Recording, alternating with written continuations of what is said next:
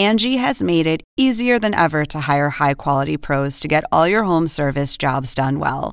Just bring them your project online or with the Angie app, answer a few questions, and Angie will connect you with local pros who match your specific needs. Or book a service instantly at an upfront price. So join the millions of homeowners who use Angie to care for their homes and get your next home service job done well. Download the free Angie mobile app today or visit Angie.com. That's A N G I.com.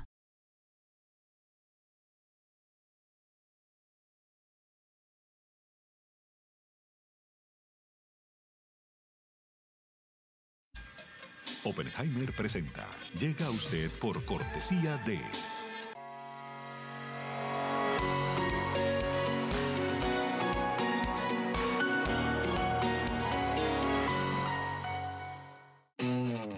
UAD es más que una universidad. Es vivir una experiencia única de aprendizaje. Es tu tiempo de vivir. UAD Experience.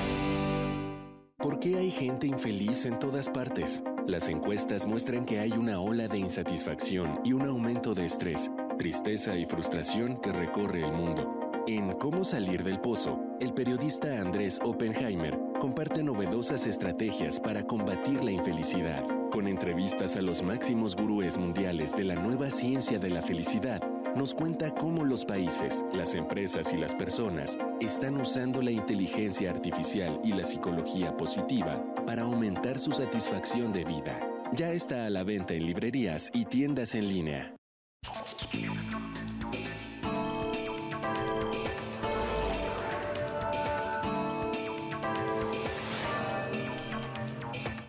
Hola, soy Andrés Oppenheimer.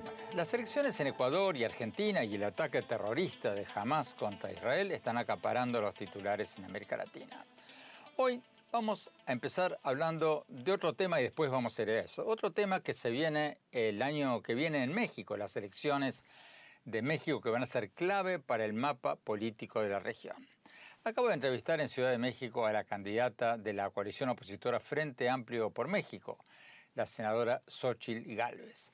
Ella va a enfrentar a la candidata del presidente Andrés Manuel López Obrador, es ex jefa de gobierno de la Ciudad de México, Claudia Sheinbaum, eh, y las elecciones van a tener lugar el 2 de junio del año que viene. La senadora Xochitl Gálvez, la candidata opositora, tiene una historia muy particular. Es hija de un padre indígena y una madre mestiza. Se identifica como indígena, nació en la pobreza, de niña vendía gelatinas en la calle, estudió ingeniería computacional en la UNAM, la universidad pública más prestigiosa de México, y luego fundó una empresa de edificios inteligentes. Luego fue directora nacional de Asuntos Indígenas durante el gobierno de Vicente Fox y actualmente es senadora por el Partido Acción Nacional de Centro Derecha. Tiene un perfil interesante porque el presidente López Obrador acusa prácticamente a diario a la oposición de ser fifí, de representar a la oligarquía. Pero bueno, ahora con una candidata opositora de sangre indígena se le podría ser más difícil esgrimir ese argumento. Ella definitivamente no nació en cuna de oro. Vamos a la entrevista con Xochitl Galvez y más tarde en el programa mi comentario sobre lo que está pasando en Israel y sobre las reacciones de algunos presidentes latinoamericanos sobre lo que está pasando allí. Empecemos con la entrevista con Xochitl Galvez. Vamos a la entrevista.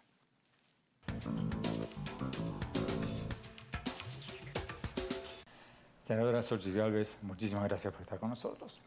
Senadora, estamos ya cada vez más cerca de las elecciones del 2024 y su contrincante, probable segura contrincante, Claudia Sheinbaum del partido gobernante, le está ganando en todas las encuestas, algunas por muchas, desde 10 hasta 30 puntos. ¿Cómo usted hacer para achicar esa brecha y ganar contra una candidata que empieza muy por arriba y que va a tener el apoyo del presidente, que ya lo tiene, que está haciendo campaña por ella todo el tiempo, y probablemente recursos masivos del partido gobernante? ¿Cuál va a ser su estrategia? ¿Cómo le va a hacer? Yo en mi vida siempre he venido de abajo. Este, y de muy abajo, o sea, yo no sé lo que es venir de arriba como ella, este, tener la mano del presidente a su lado, todos los recursos públicos que ha tenido, ella ha gastado más de mil millones de pesos en espectaculares, en camiones, en bardas, en eventos, en pago de publicidad, en redes sociales, en bots. ¿no? Yo apenas aparecí hace tres meses, una semana, anunciando que iría a buscar esta posibilidad de aspiración a la presidencia de la República después de que me cerraron la puerta del Palacio Nacional. Y pues en tres meses vamos a pensar que empecé en cero, pues ya tengo 20, según ellos, ¿no? Está bien, pues yo contenta, porque lo he hecho con, sin dinero, no pagué a nadie que me juntara firmas, la gente me dio un millón de firmas, que es un apoyo ciudadano tremendo, lo veo en la calle, la calle se la se toman fotos en el aeropuerto y veo que ella sale del aeropuerto y ni quien la pele, yo le puedo decir que yo salgo del aeropuerto en medio de fotografías. Entonces, esto de las encuestadoras ya me las sé. En Hidalgo me empecé en siete puntos, al final efectivamente me quedé en 42 puntos, pero creció 35 puntos en ocho semanas en Hidalgo, contra el aparato, contra el dinero, contra los poderosos. Y pues aquí yo estoy convencida, en Miguel Hidalgo gané estando 20 puntos abajo, gané por 5 y ahí fueron cuatro semanas tengo especialidad en chingarle duro, en remontar y en ganar. Eh, la gente sabe que el país no está bien.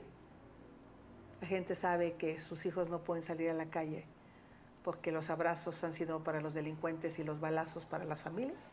165 mil personas asesinadas es una tragedia. La gente que va al Seguro Social sabe que no hay medicamentos, que no hay atención médica, que no hay diálisis, que no hay hemodiálisis, que es un horror enfermarte. En México hay 50 millones de personas sin, sin seguridad social. Entonces, la gente sabe. Y la gente te puede contestar una cosa en la encuesta, pero cuando crucen y cuando me conozcan, porque a mí todavía no me conoce el 50%, y los próximos meses me van a conocer. Para eso son las campañas.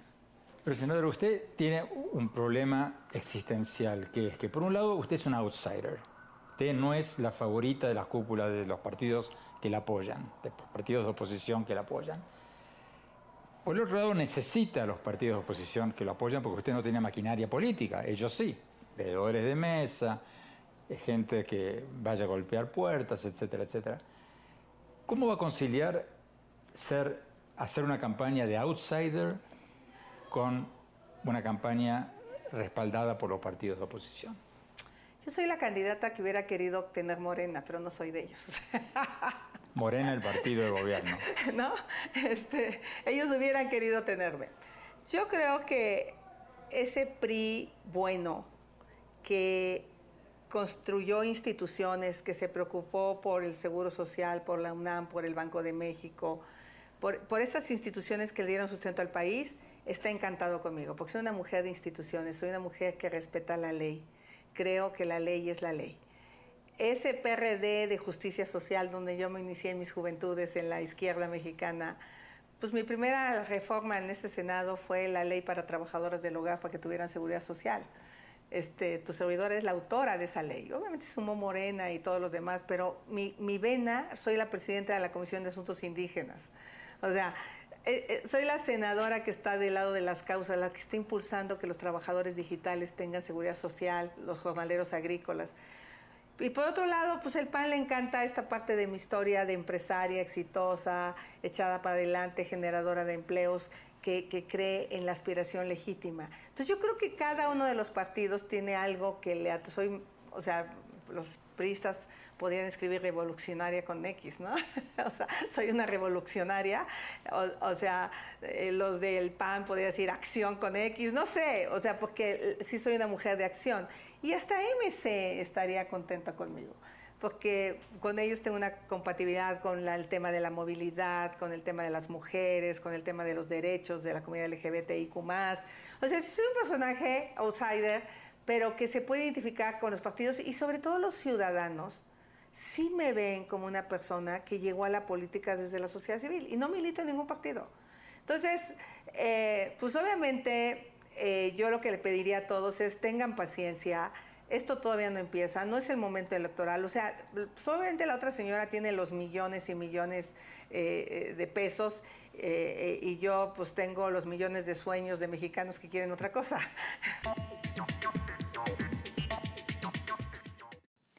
Tenemos que ir a un corte. Cuando hablamos, seguimos con la candidata opositora mexicana Xochitl Gálvez. Le vamos a preguntar qué piensa de la candidata oficialista Claudia Sheinbaum y después mi análisis del ataque del grupo terrorista Hamas a Israel y las reacciones de algunos presidentes latinoamericanos. No se vayan, ya volvemos.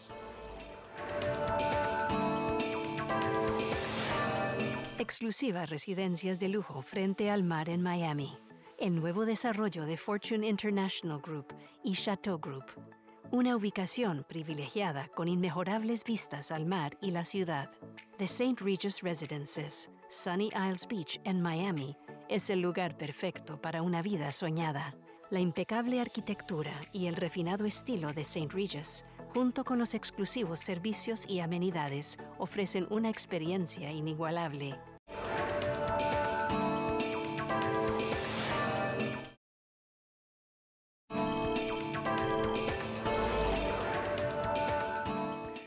Gracias por seguir con nosotros. Estamos hablando sobre las elecciones del año próximo en México.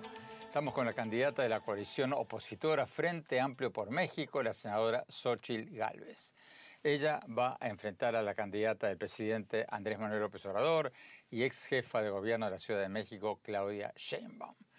Como les contaba en el blog anterior, la senadora Gálvez tiene una historia muy particular. Ella es hija de un padre indígena y una madre mestiza, se identifica como indígena, Nació en la pobreza, estudió ingeniería computacional en la UNAM, después fundó una empresa de edificios inteligentes, fue directora nacional de asuntos indígenas durante el gobierno de Vicente Fox y ahora es senadora por el Partido Acción Nacional de Centro Derecha y por supuesto candidata opositora.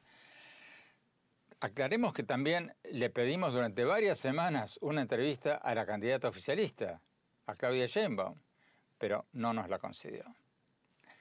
Sigamos viendo la entrevista con Xochitl Galvez.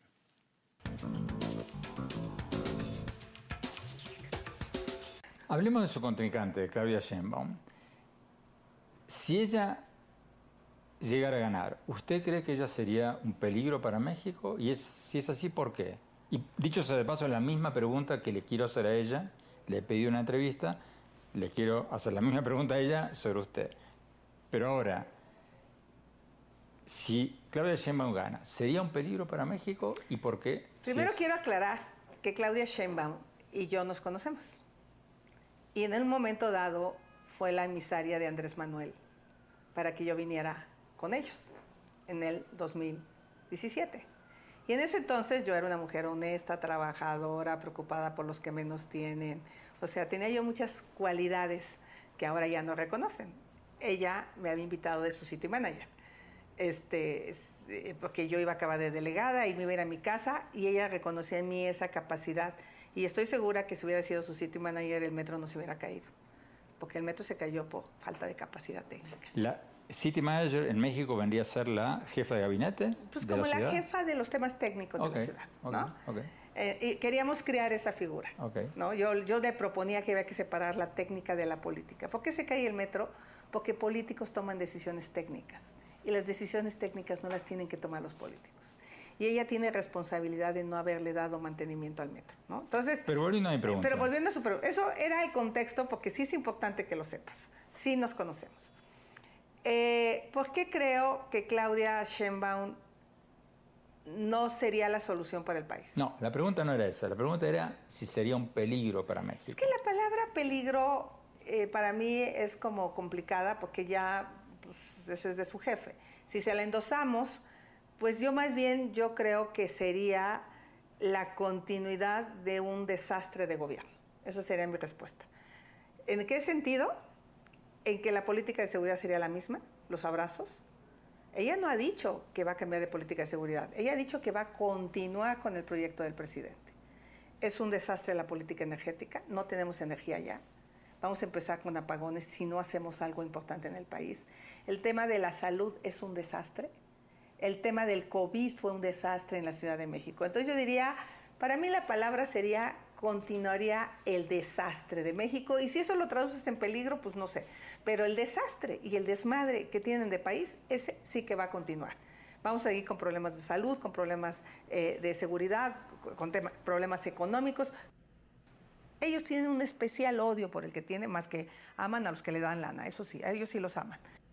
Pero al resto no, al resto eh, les tienen un odio brutal. Entonces yo diría, Claudia, sería el continuismo. Eh, ellos creen que yo represento a la oligarquía, ni más.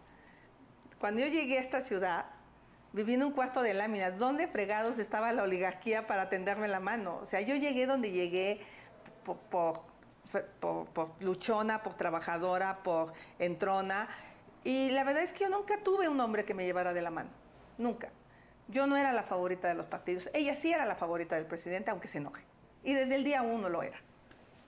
Usted al principio de esta entrevista me dijo que sería una continuidad, sería un continuismo ella. ¿Pero usted cree que sería un continuismo o que sería más radical? Creo que sería más radical. Sería, sería, un continuismo radicalizada. ¿En qué? Pues en, en los temas, por ejemplo, de tener control de las instituciones. O sea, ella no cree en la división de poderes. Eh, aquí lo vemos en la Ciudad de México. Cambió la constitución para dejar a su fiscal otros cuatro años. Y, incide en la Cámara de Diputados y amenaza y, y se jala gente de otros partidos para salirse con la suya. Tenemos que ir a un corte. Cuando volvamos, vamos a preguntarle a la candidata Xochitl Gálvez sobre las acusaciones de plagio en contra de ella y de su contrincante y varios otros temas. Y después mi análisis sobre el ataque del grupo terrorista Hamas a Israel y las reacciones de algunos presidentes latinoamericanos. No se vayan, ya volvemos.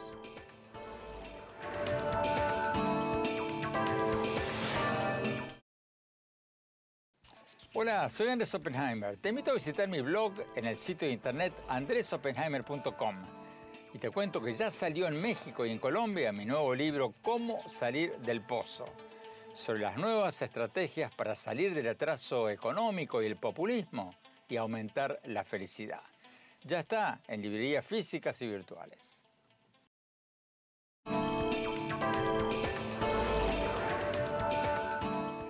Gracias por seguir con nosotros. Estamos hablando sobre las elecciones del año próximo en México. Estamos con la candidata de la coalición opositora Frente Amplio por México, la senadora Xochitl Galvez, la candidata de origen indígena que se va a enfrentar el año próximo con la candidata oficialista y ex jefa de gobierno de la Ciudad de México, Claudia Sheinbaum. Sigamos con la entrevista.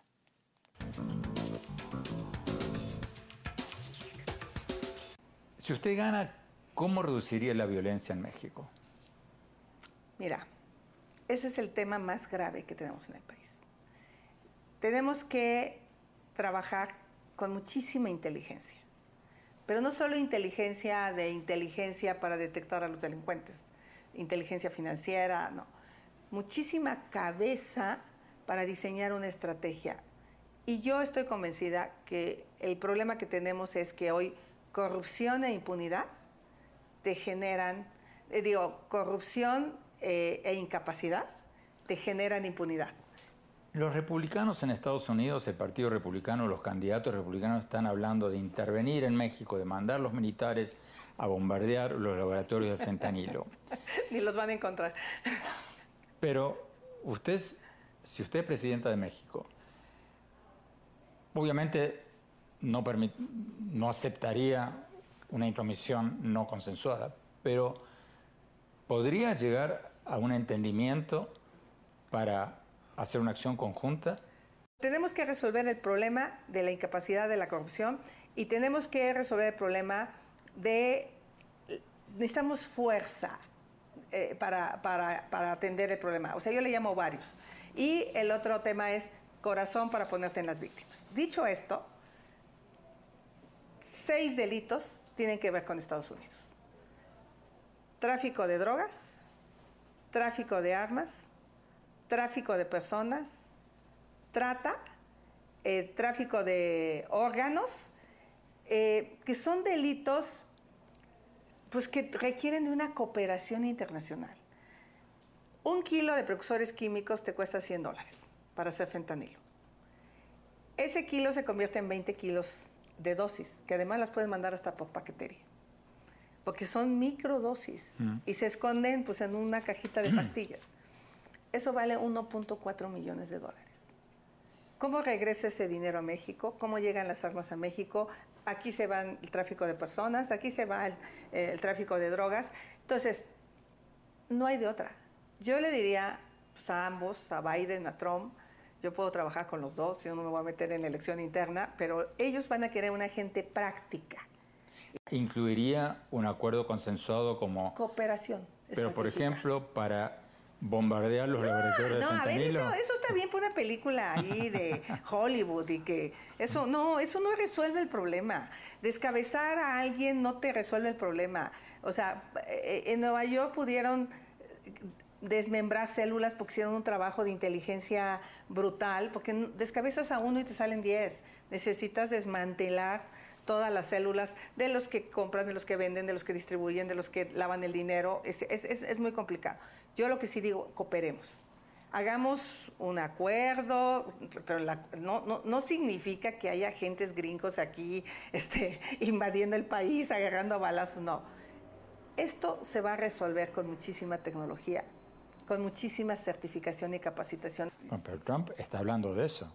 Trump está hablando de una intervención militar, poco Trump más. dijo que iba a cancelar el Tratado de Libre Comercio, por favor.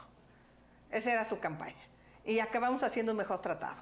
Entonces, este, tú en campaña puedes decir muchas cosas y Trump es muy bueno para decir esas cosas, pero en la vida real él sabe que o cooperamos o no hay solución. Tenemos que ir a un corte. Cuando volvamos, le vamos a preguntar a la senadora Galvez sobre las acusaciones de plagio en contra de ella y de su contrincante, de Claudia Sheinbaum. Y después, sobre varios otros temas. Y también, al final del programa, mi análisis sobre el ataque terrorista del grupo Hamas a Israel y las reacciones de algunos presidentes latinoamericanos. No se vayan, ya volvemos.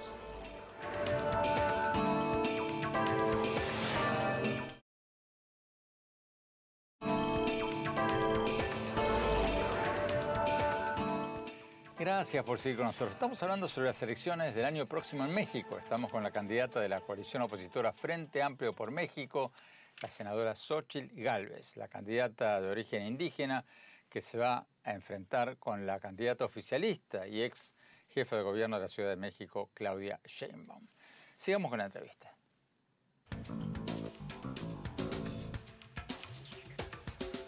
¿Cuál sería el mayor cambio que haría usted en las relaciones con Estados Unidos? Yo creo que el mayor cambio sería una relación frontal, clara, directa. Ah, Todos los presidentes dicen, "Ten- tuvimos un diálogo franco. No, no, no, no. El tema energético, por ejemplo. Es un tema donde Estados Unidos amaga y el presidente suelta unos cuantos permisos para empresas gringas y ya pues como que le bajan de presión.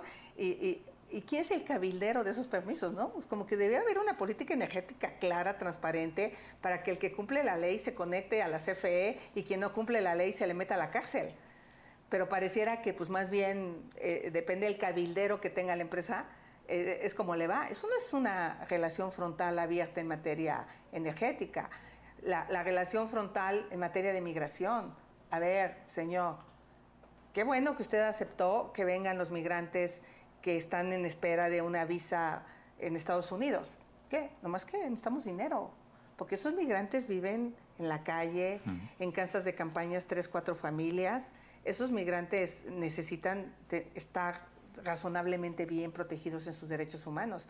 Lo que hizo Turquía con la Comunidad Económica Europea, ok, yo detengo aquí 10 mil, 20 mil migrantes, pero miren, necesito lana, ¿no? Bueno, pues eso es una relación frontal, ok, pero como que dicen, no, no, yo no hice ningún acuerdo. Claro que nos están mandando migrantes todos los días a México, pero acá no, no existe. Para mí, las cosas como son, por su nombre, órale. Le entramos, hablamos, resolvemos, nos ponemos metas específicas. Este, yo obviamente le entro a, combatir la delincuencia acá, pero tú entrale con los que la distribuyen allá, porque si no, este, como que no, o entrale con el lavado de dinero. A ver, ¿cómo regresa el dinero a México? Senadora, eh, todavía aquí en la campaña no se ha hablado mucho de política exterior, pero ¿qué diferencia habría entre usted y Claudia Sheinbaum, por ejemplo, en relación con las dictaduras de Cuba y Nicaragua y Venezuela? Yo no voy a invitar al ejército ruso al desfile, ella sí lo va a invitar, y al cubano y al nicaragüense. Eh, yo en política exterior tengo dos brújulas muy claras.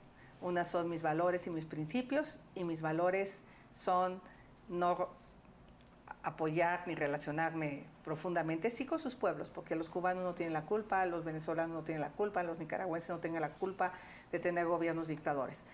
Pero sí muy claramente aquellos gobiernos que no respeten los derechos humanos y no respeten la democracia, yo no seré amiga íntima de ellos. Y mi otra brújula tiene que ver con la realidad. La realidad es que estamos ubicados en Norteamérica. Es la realidad.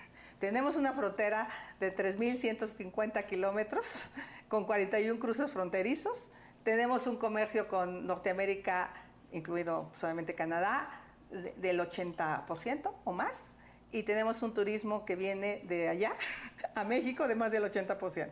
Entonces, obviamente, pues tiene que ser una relación franca, eh, propositiva. Yo sí quisiera ser parte del nearshoring de esa gran oportunidad y creo que es ahí a donde de va a traer fábricas de China a México para... Claro, es la mejor oportunidad que ha tenido México en su historia. La mejor, no va a haber otra en los próximos años. Pero, pero déjeme precisar un poquito más la pregunta que le hice antes, porque usted decía que no va a ser tan amiga de estas dictaduras. No voy a ser amiga de ellos, de ellos no voy a ser amiga. De sus pueblos es otra cosa. Concretamente, ¿qué significaría eso? El presidente López Obrador, por ejemplo, le dio la máxima condecoración No. mexicana. No, no, no. Eso no va a haber. Cuba. Pero si vienen cubanos a México, van a ser bien recibidos. Si vienen venezolanos a México, a veces huyendo de esas dictaduras, pues ¿Y con los gobiernos? con los gobiernos, eh, lo mínimo indispensable. Y- Senadora, en las últimas semanas eh, le acusaron a usted de plagio cuando hizo su trabajo para recibirse de ingeniera. Y después, a los pocos días, acusaron de lo mismo a su contrincante, a Claudia Sheinbaum. ¿Hay alguna diferencia entre, los dos, entre las dos acusaciones? A ver, primero que yo me puse a disposición de la UNAM desde el minuto uno. La Universidad Nacional Autónoma de México, Ajá. donde Y usted se graduó. Yo no me gradué por tesis profesional. Yo me gradué por experiencia profesional y acredité ser un especialista en el tema de edificios inteligentes. De hecho, soy un poco la creadora del concepto en México. Y lo que yo presenté es un informe. Muchos de los equipos que dicen que no están reseñados a un manual técnico, pero al parecer eh, éramos muy malos todos para, para, para hacerlo. Ya me presenté a la UNAM, ya acredité mi experiencia profesional y también ya les dije que si quieren hago otro trabajo ahora de hacer una matriz energética, porque como senadora le entiendo mucho al tema de energía, si así lo decide la UNAM. O sea, yo acataré lo que la UNAM decida. En el caso de Claudia, pues para variar, tiene el apoyo del gobierno.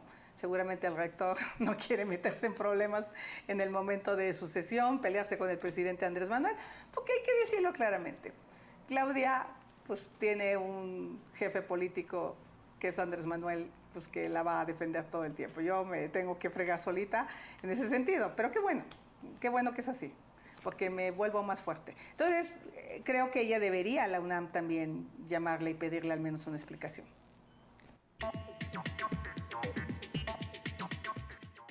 Señalemos que Claudia Sheinbaum ha dicho que los párrafos cuestionados de su tesis no constituyen, según ella, un plagio. Tenemos que ir a un corte cuando volvamos, nuestro segmento habitual, el innovador de la semana. Y después, mi comentario sobre el ataque terrorista del grupo Hamas a Israel y las reacciones de algunos presidentes latinoamericanos. No se vayan, ya volvemos.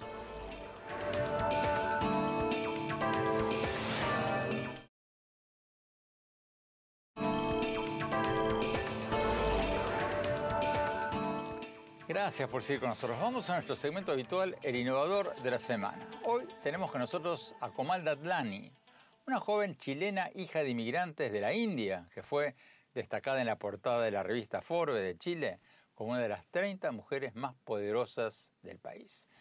Ella es presidente de Lab for You, una plataforma de Internet que ella fundó a los 24 años. y que ayuda a los niños a aprender ciencias usando sus celulares. La idea de la empresa es que muchas escuelas no tienen laboratorios de ciencias y por lo tanto los niños pueden usar sus celulares para aprender ciencias. Vamos a la entrevista. El innovador de la semana es presentado por falabella.com, un nuevo punto de partida. Comal, gracias por estar con nosotros. Comal, cuéntanos un poco, por favor, en qué consiste Lab4U. Lab4U es una startup de educación tecnológica que busca democratizar la ciencia y cambiar la forma en la que se enseña ciencia. ¿Por qué digo esto y qué significa esto? Lo que nosotros hacemos es transformamos los smartphones, es decir, los celulares y las tablets, en instrumentos de laboratorios para que cualquier estudiante de Latinoamérica y el mundo pueda experimentar con este laboratorio de bolsillo. Eh, muchos no saben, pero los smartphones tienen una serie de sensores, la cámara, el micrófono, el acelerómetro, que normalmente se utilizan en juegos y navegación, pero no para la experimentación. Entonces lo que nosotros estamos haciendo es aprovechamos todos los sensores del celular y diseñamos experimentos de física, química y biología que sean entretenidos para los estudiantes y así aumentamos el interés de los estudiantes en carreras STEM, de sus siglas en inglés, eh, Science, Technology, Engineering y Mathematics, ciencia, tecnología, ingeniería y matemáticas. Dame un ejemplo, por favor. O sea, yo soy un estudiante, abro la aplicación en mi teléfono celular y me dice, mueve la cámara un poco hacia adelante para medir la luz. ¿Así funciona? Sí, te doy un ejemplo y a ver si se ve en, la cámara. Aquí voy a hacer una, una demo. Te doy un ejemplo. Eh, los profesores en una sala de clase invitan a los estudiantes a descargar la aplicación Lab4U, eh, Lab 4U en español y Lab4U en inglés, y los estudiantes toman el celular, eh, van a presionar eh, nueva medición, como estoy mostrando aquí en la cámara, apretan Go y no se ve el movimiento, pero cuando yo muevo el celular vas a poder ver un movimiento armónico simple en tiempo real y los estudiantes pueden ahí tomar esta data, exportar el gráfico y, aprender de aceleración versus tiempo o de caída libre, o movimiento rectilíneo uniforme, o aceleración centrípeta, y de esa manera tienen este laboratorio en el bolsillo. ¿Pero por qué habrían de hacerlo en un celular? ¿No se supone que la idea de un laboratorio es que todos aprendan en grupo? Nuestros experimentos se trabajan en grupo, o sea, los estudiantes arman grupos de a tres. Sabemos pedagógicamente que el, trabajo en equipo, en grupos de tres, tiene un impacto positivo en el aprendizaje. Entonces, armamos grupos de tres, un estudiante puede eh, medir, otro estudiante eh, puede eh, coordinar y, se arman grupos de trabajo, pero la diferencia aquí con el celular es que las escuelas que hoy día no tienen laboratorio o no tienen tiempo para ir al laboratorio, hoy día que no se sientan deprivados de poder experimentar y aprender ciencia, es decir, que tengan la oportunidad de tener este laboratorio en el bolsillo. Comal, ¿cuántos estudiantes tienen en este momento en sus teléfonos esta aplicación, Lab4U?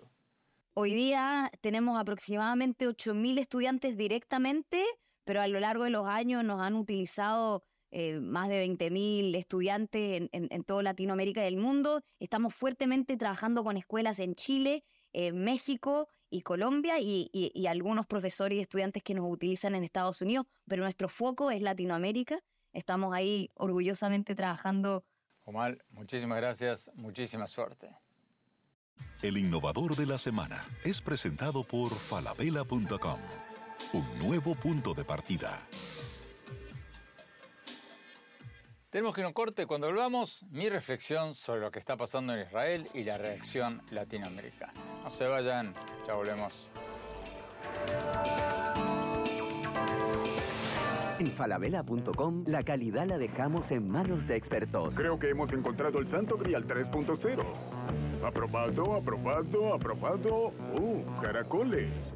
Miles de marcas, miles de emprendedores, la mejor calidad. Todo lo que necesitas está en el nuevo falabella.com. Descarga la app.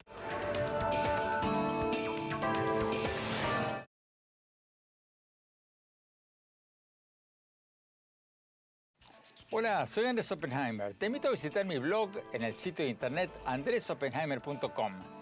Y te cuento que ya salió en México y en Colombia mi nuevo libro Cómo salir del pozo, sobre las nuevas estrategias para salir del atraso económico y el populismo y aumentar la felicidad.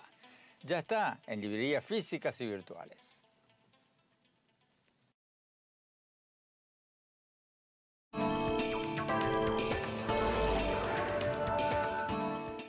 Gracias por seguir con nosotros. La reacción de algunos presidentes latinoamericanos ante el ataque de Hamas contra civiles en Israel ha sido insólita.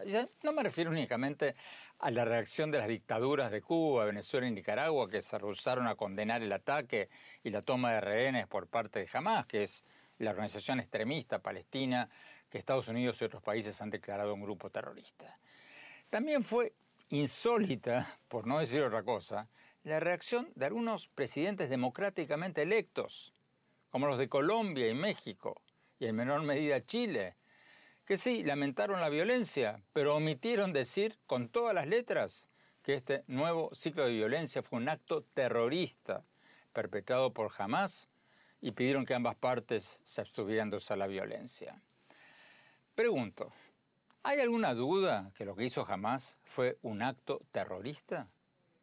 Los terroristas de Hamas se infiltraron en Israel bajo la cobertura de misiles que estaban lanzando desde la franja de Gaza. Hasta el momento de grabar este programa, han matado a más de 1.200 israelíes, incluyendo 260 jóvenes que estaban en un concierto de música electrónica. Civiles que estaban desarmados, los mataron a mansalva y después tomaron rehenes abuelos, abuelas, jóvenes y niños. En varias ciudades se los llevaron con ellos a la franja de Gaza y un vocero de Hamas más tarde amenazó con ejecutarlos uno por uno a los civiles si Israel trataba de rescatarlos o atacaba sus posiciones en Gaza. Pregunto, ¿por qué les cuesta tanto a estos presidentes decir que todo esto fue un acto terrorista de Hamas? ¿Y por qué estos presidentes y muchos medios siguen refiriéndose a los terroristas de Hamas como militantes o combatientes? Militantes. ¿Hay algún diccionario en el mundo con una definición que no considere la masacre intencional de civiles por parte de Hamas como un acto terrorista? Curiosamente, uno de los pocos que dijo las cosas por su nombre fue el presidente de El Salvador, Nayib Bukele, a quien muchas veces hemos criticado mucho en este programa por otros motivos. Bukele dijo que como descendiente de palestinos, abro comillas, lo mejor que podría pasar para el pueblo palestino sería que jamás desapareciera por completo, cierro comillas. Y agregó que, abro comillas, esas bestias salvajes no representan a los palestinos, cierro comillas. En el momento en que estamos grabando este programa, todavía no empezó la contraofensiva militar por tierra que el gobierno de Israel dijo que podría lanzar contra Hamas en la franja de Gaza. Y seguramente se van a oír durísimas críticas contra Israel si lo hacen y cuando lo hagan. Pero pregunto, ¿cómo hubiera sido la reacción de Colombia o México o cualquier otro país si un grupo terrorista entra en su territorio, masacra a cientos de jóvenes civiles desarmados que estaban en un concierto de música electrónica y se llevan ancianos y niños de varias ciudades como rehenes?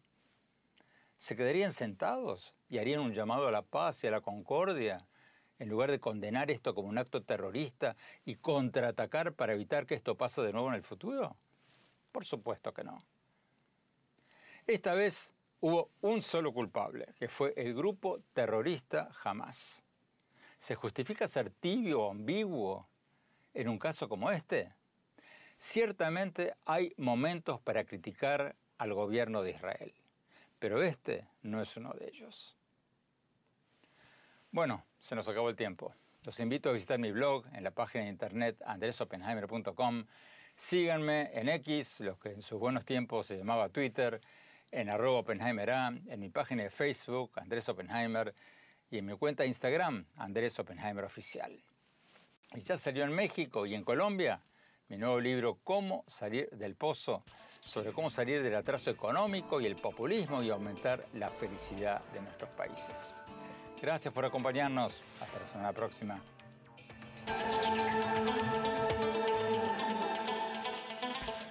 Oppenheimer presenta. Llega a usted por cortesía de...